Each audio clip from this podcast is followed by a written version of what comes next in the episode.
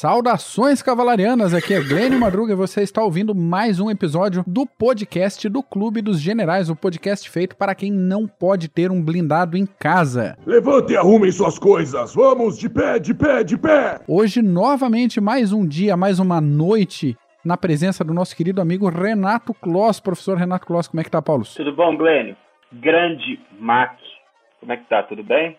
Tudo jóia, força, foco e feno, Isso cavalaria aí. acima de tudo. Vamos lá. Qual que é a pauta hoje? Pois é, hoje a gente tem dois assuntos que entraram na pauta por motivos diferentes. O primeiro é pela data de gravação. Ontem foi dia 11 de setembro, que soma as seguintes efemérides. É a data do final da Batalha de Teutoburgo, no ano 9, que a gente tem episódio aí. É também o dia da Batalha de Stirling Bridge, de 1297 dia do final do cerco de Malta de 1565, dia do fim do cerco de Viena de 1683 com uma verdadeira avalanche de cavalaria, dia da proclamação da República Rio-Grandense em 1836, depois da Batalha do Seival. Mas 11 de setembro é mais conhecido atualmente como a data dos ataques terroristas contra as Torres Gêmeas em 2001 e também por consequência do ataque à embaixada americana em Benghazi, na Líbia, em 2012 que, que mudou, Paulus, na tua opinião, aí, é, a partir desses ataques, perspectiva de guerra? O que, que virou isso aí? Olha, Mac, mudou muita coisa. Primeiro, né, 18 anos. É interessante que agora nós teremos soldados que irão para o Afeganistão ou até para o Iraque com, que nasceram depois do 11 de setembro. Isso aí já é um fato e grande, porque a, a longa guerra que eles falam 18 anos que os americanos estão no Afeganistão, naquele lamaçal. Eles estão 16 anos no Iraque, porque foi dois anos depois. Então, uhum. tá uma bagunça. Hoje, nós não sabemos se o mundo. Nós temos aquele nas teorias de relações internacionais o mundo pós-Guerra Fria, com os Estados Unidos sendo aquele ator é, é, dentro do sistema unipolar que ele detinha o, o, o, a força, o poder a projeção de poder, a capacidade que outros não tinham. E agora? Nós temos agora o, o pós 11 de setembro, que é essa guerra contra o terror, que muitos chamam. Já é o terceiro presidente americano que está correndo atrás desses terroristas e mudou muita coisa. Principalmente porque hoje nós temos um mundo multipolar. Hoje nós temos China e Rússia buscando o seu lugar ao sol também junto dos Estados Unidos. Tivemos vários incidentes durante os anos. Os Estados Unidos estão muito solapados por causa dessa guerra ao terror. A verdade é essa, aquela, aquele, aquele problema que veio desde o Vietnã, da opinião pública. A opinião pública nos Estados Unidos é muito forte, então até o Obama foi eleito é, prometendo tirar tropas do Afeganistão, do Iraque, porque. É, ele foi eleito prometendo tirar tropas. Os Estados Unidos, no caso, que hoje está fazendo acordo com o Talibã para acabar a guerra. Agora, no mês de agosto e julho, o Talibã e os Estados Unidos fazendo acordo junto da OTAN para tentar pôr o fim no, nessa guerra de 18 anos. Nós temos também, vale lembrar que até o Estado Islâmico está no Afeganistão, e vale lembrar também que o Estado Islâmico é um produto da invasão americana no Iraque, Uhum. Para aqueles que não sabem, e até vale depois a gente fazer um, um, um CGCast legal aí do Estado Islâmico, explicando para a galera, mas o Estado Islâmico nada mais é do que a Al-Qaeda 2.0, que é aqueles jihadistas radicais da Al-Qaeda naquele período de 2004, 2005, 2006, que se ferraram no, na operação americana no The Surge, em 2007, quase morreram, voltaram e agora, é, quer dizer, agora não, mas naquela época fundaram o Estado Islâmico e causaram esse terror aí, essa bagunça total, Iraque barra Síria. Dá para ver o, o, o, tanto que desestabilizou o Oriente Médio depois dessa caçada, depois que os, os americanos entraram no Iraque. Então, hoje, a, a, é até pela grandeza que eles costumam falar, tudo bem, é, o, o, o 11 de setembro, o, não só o ataque nas Torres Gêmeas, gêmeas, mas também no Pentágono, a última vez que os Estados Unidos tinha sido atacado em, em solo americano foi em 1812, quando os ingleses, os Redcoats, chegaram lá e tacaram fogo na Casa Branca. Sim. 1812. E agora eles chegaram e, e nós até separamos os números aqui. para ver o, o, o, a escala de destruição que ocorreu no 11 de setembro. Vale lembrar que um grupo de terroristas né, sequestraram quatro aviões, dois se chocaram nas Torres Gêmeas, outro se chocou no Pentágono e um caiu no campo na Pensilvânia. Nesse incidente, ao todo, 2.977 pessoas foram mortas, 2.753 morreram só no World Trade Center, 343 deles eram bombeiros da cidade de Nova York, olha isso, quase 350 bombeiros, 23 oficiais da polícia de Nova York, 37 policiais da autoridade portuária de Nova York e Nova Jersey que foram ajudar, 184 pessoas que morreram no voo 77 da American Airlines, que caiu no Pentágono, 40 foram mortos no voo 93 da United Airlines, que caiu em Shanksville, na Pensilvânia, né? E inúmeras vítimas e socorristas que não entraram nessa, nessa régua aí, que morreram consequentemente da fumaça, tudo nos anos depois de câncer. E vale lembrar também que 60% dos restos mortais das vítimas foram identificados apenas. Então, ah. nós temos 40% aí que não foram identificados e não serão, no caso, né? 18 anos.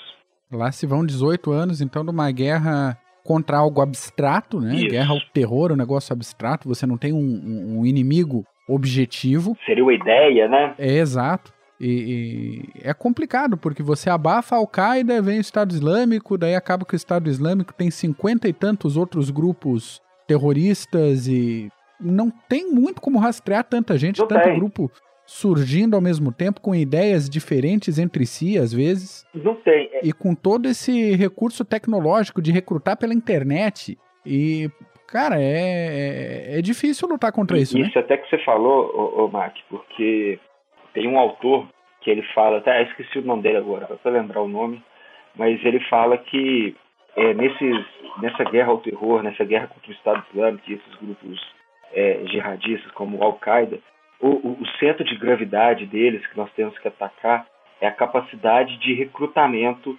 e a facilidade que eles propagam as ideias deles e consequentemente o recrutamento. Então esse que é o ponto chave que deve ser atacado também nessa capacidade deles de trazer mais pessoas para as fileiras e fazer aquela lavagem cerebral. Uma vez deles já naqueles campos já de treinamento aí já era, aí virou Aí virou retardado mental pro resto da vida. Mas essa, é, é, essa capacidade de é, recrutar é a que mais tem que ser atacada nessa guerra ao terror. Você tem que cortar esses tentáculos.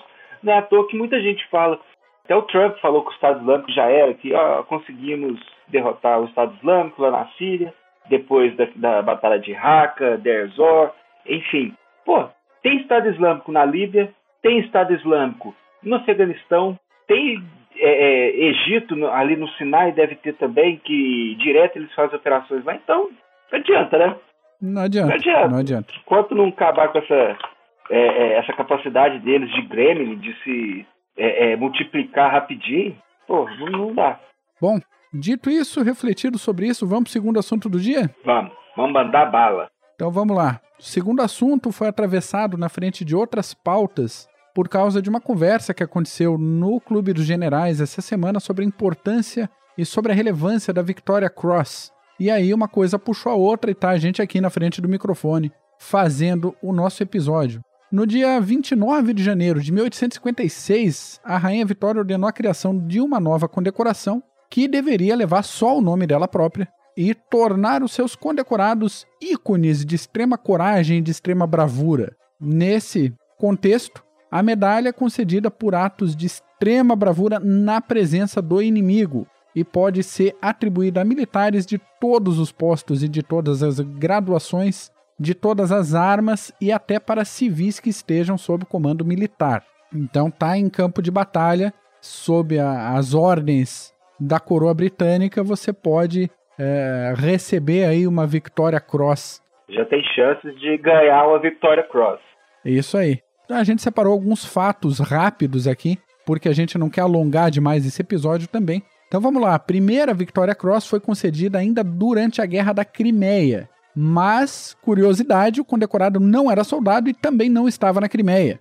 O sujeito se chamava. É, pois é, né? era o Charles David Lucas. Ele era contramestre do HMS Ekla durante o bombardeio de Bomarsund no dia 21 de junho de 54, 1854. Durante a peleia, uma granada caiu no convés do navio. Todo mundo correu em busca de abrigo, mas o Lucas agarrou o artefato explosivo e jogou no mar, antes que o pavio terminasse de queimar, salvando vidas, evitando danos ao barco e deixando todos os presentes respirando aliviados ainda, curtindo a vida, entre o bombardeio que continuou, diga-se de passagem. Mas foi o primeiro ato que depois uh, mereceu, lembrando aí que a Victoria Cross foi pensada em 56 e esse ato de 54 já valeu a primeira Victoria Cross.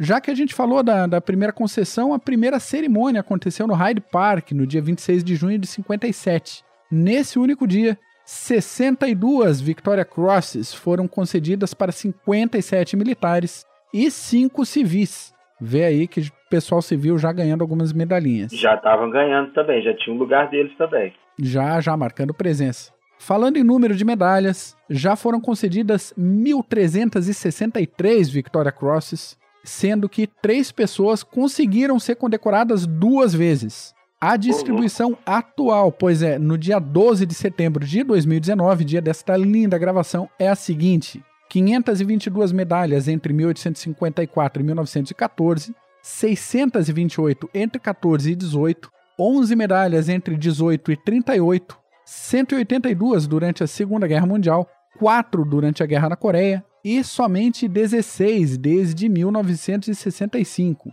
E aí, já alongando esse, esse pensamento, eu acho interessante a gente perceber que conforme o tempo passa, menos Victoria Crosses são concedidas. Isso.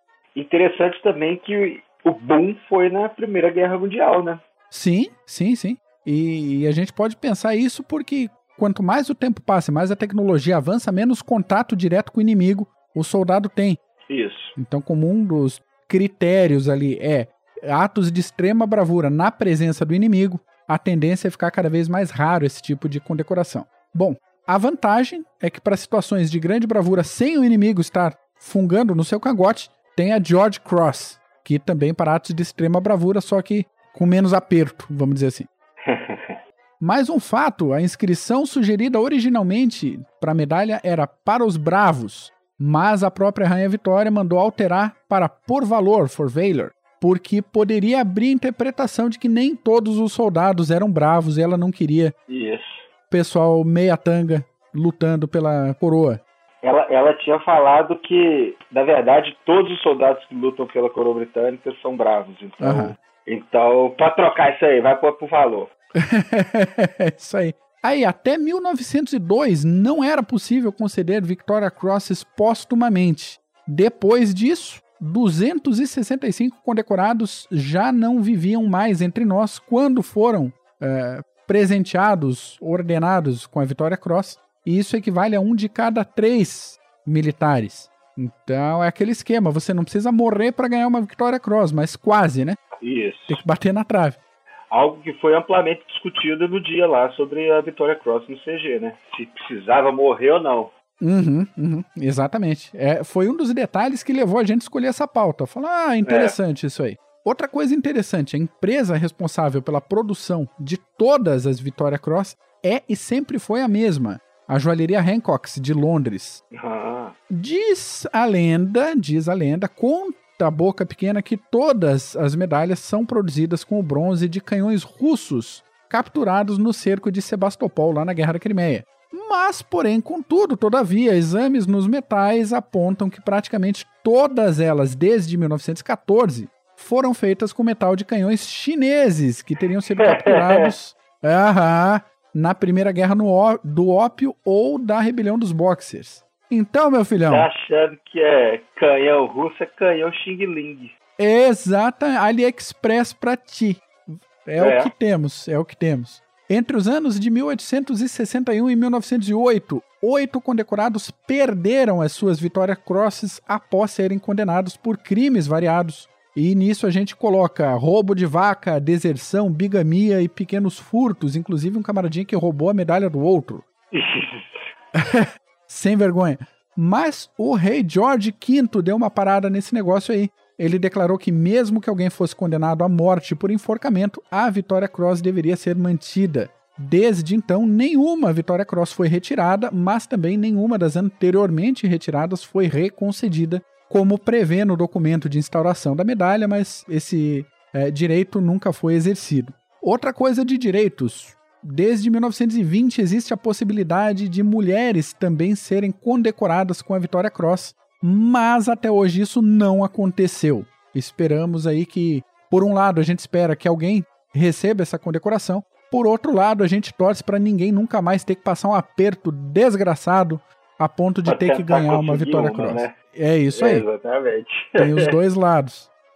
Falando em, em aperto, o negócio é tão importante que nas cerimônias de condecoração a Vitória Cross tem prioridade, mesmo em caso de investiduras a ordens de cavalaria. Então, tem uma Vitória Cross para conceder e tem um, um, alguma pessoa que merece a. vai ser ordenado, sei lá, Ordem da Jarreteira. A Vitória Cross tem prioridade Primeiro. e essa cerimônia vai ser antes. É isso aí. E a gente falou que é um aperto desgraçado ganhar uma Vitória Cross, mas a Batalha de Hork's Drift, na Guerra Anglo-Zulu, foi palco responsável pela maior distribuição de Vitória Cross até o presente momento. 11 homens foram condecorados após a batalha que aconteceu lá em 1879. A gente tem um podcast sobre essa batalha, que é o PHM 28. O link estará na descrição do episódio para quem quiser conferir. E aí, novo, nova puxadinha. Eram cerca de 100 ingleses mantendo a posição de Hork's Drift e 11 foram condecorados com a Vitória Cross. Ô, louco, 10%. Esse 10%, sabe o aperto que foi esse negócio aí? É. Alguns casos curiosos para a gente fechar essa parte da Vitória Cross. No dia 2 de junho de 1917, um aviador canadense chamado Billy Bishop ganhou uma Vitória Cross por voar até a retaguarda do inimigo sozinho, destruir diversos aviões alemães e voltar inteiro para sua base. é. Esse mereceu mesmo. Aí é que tá, será? O problema disso é que os alemães não registraram nenhum ataque naquele dia e a Vitória Cross foi concedida, aham, sem nenhuma outra testemunha, só com base na palavra do militar, que pode ter passado uma lorota histórica nas autoridades. Ah. Mas acreditaram nele e tá aí ele com a Vitória Cross dele intacta. Safadinho. Isso aí é. Falando em aviador, durante a Batalha da Inglaterra, o piloto Eric Nicholson não se importou que o Hurricane dele estava pegando fogo e seguiu em combate até derrubar um Messerschmitt 110. Então, filhão, outra Vitória Cross merecida. Esse, é, esse aí. É, esse não tem erro. Esse não tem. Ainda na Segunda Guerra Mundial, o comandante de uma B-24 da Royal Air Force foi abatido enquanto eliminava o submarino alemão U-468. Não só o comandante, toda, toda a tripulação foi abatida, não é mesmo? Né? Vai todo Isso. mundo junto. Como não havia outras testemunhas além da tripulação do B-24, o comandante do submarino, que conseguiu sair relativamente ileso, entrou em contato com a RAF e informou que o piloto merecia uma vitória cross. Ah. E essa foi a. É, é, cara, é. E essa foi a única vitória cross até agora concedida pelo testemunho de um inimigo. Mas, rapaz. Curiosidade que vale realmente colocar aí. Vale. Já emendando esse negócio de curiosidades, segue indicação literária do Clube dos Generais, um livro chamado Uncommon Valor: The Story of the Victoria Cross. É um livro de 312 páginas da Pen and Sword Military, lançado agora no dia 30 de junho de 2019. O link também está na descrição do episódio, aquele link de associado da Amazon. Então, sabem todo o procedimento aí de link de associado. Isso aí, galera. Tem que comprar pelo link.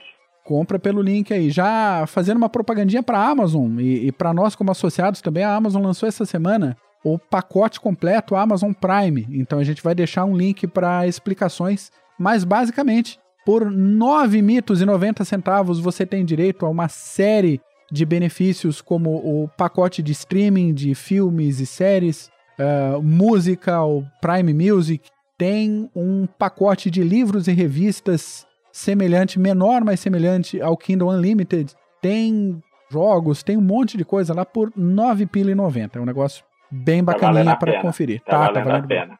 E no meu caso particular, o que vale a pena é o seguinte, cara. Frete grátis para todos Opa. os produtos, é, para todos os produtos tagadinhos lá no site, como Prime, e em alguns CPFs, inclusive o meu aqui de São José da Terra Firme, Santa Catarina, com frete grátis na entrega expressa. Sem limite de valor, você pode comprar um livro de 20 reais e pode receber em até dois dias, como já aconteceu comigo. Comprei um livro ontem e estou esperando entrega para amanhã de manhã. Olha que beleza. Frete grátis. Aham. Isso que é bom. Bom é comprar e chegar logo. Exatamente. Não depender dos correios que, no caso, estão em greve, não é mesmo? É uma brincadeira. é. Então, uma série de, de recadinhos aqui. Eu tô devendo, eu particularmente, como gerencio o e-mail do, do Clube de Generais, estou devendo abraços pro pessoal que entra em contato com a gente pelo e-mail e pelos demais canais de comunicação. E, em particular, hoje o abraço é pro Diogo de Paula Aguiar, de Itu, no interior de São Paulo, e pro Felipe Soares, de Guaratinguetá, que mandaram as suas impressões sobre os nossos podcasts e fizeram algumas sugestões de pautas para nós aqui. Boa, valeu, moçada. É isso aí, sugestões anotadas estão na fila para vir aqui para virar episódio. Outros abraços vão para Angela Wolff, para o Bruno Carvalho, para o Fábio Gomes, para o Luiz Fernando Ribeiro, para o Rodrigo Rocha, para o Israel Guedes e para você que está agora com o foninho de ouvido em casa, cuidando para não acordar o filho ou acordar a esposa, ou você que está ouvindo, é, você que está ouvindo a gente no carro, na academia, para você que está com fone de ouvido fazendo cara de sério no trabalho enquanto está escutando o CGCast e o PHM. É por isso que a gente continua gravando e produzindo conteúdo em áudio toda semana ou quase e fazendo esse essa pesquisa, esse desenvolvimento e vindo sempre com coisa interessante para o seu feed, para o seu agregador. Boa, isso aí, né? Paulos, algum recadinho? Não, é isso aí. Mandem, mandem pautas, mandem sugestões que vamos discutir. Vamos discutir, vamos botar na fila. Isso. É isso por hoje, então, pessoal. Acompanhe as atividades do CG nas redes sociais. E se você gostou desse episódio, compartilha com mais uma pessoa que pode gostar também. Paulos, abraço, obrigado por mais um dia, mais uma gravação. Grande abraço, meu querido Mark. E até semana que vem. Falou.